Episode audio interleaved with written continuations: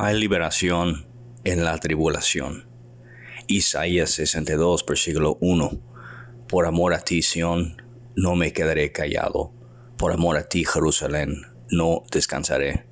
Hasta que tu victoria brilla como el amanecer y tu salvación como una antorcha encendida.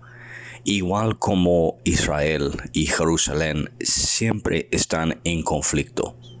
También el alma humana siempre tiene un conflicto, pero aún en el conflicto hay un descanso, aún en el conflicto hay una respuesta. Lo que Dios quiere que hagamos es no quedarnos callados, sino clamar a Él por su salvación, por su liberación y por su restauración sobre nuestras vidas. Esto es la libertad completa en Cristo que tenemos.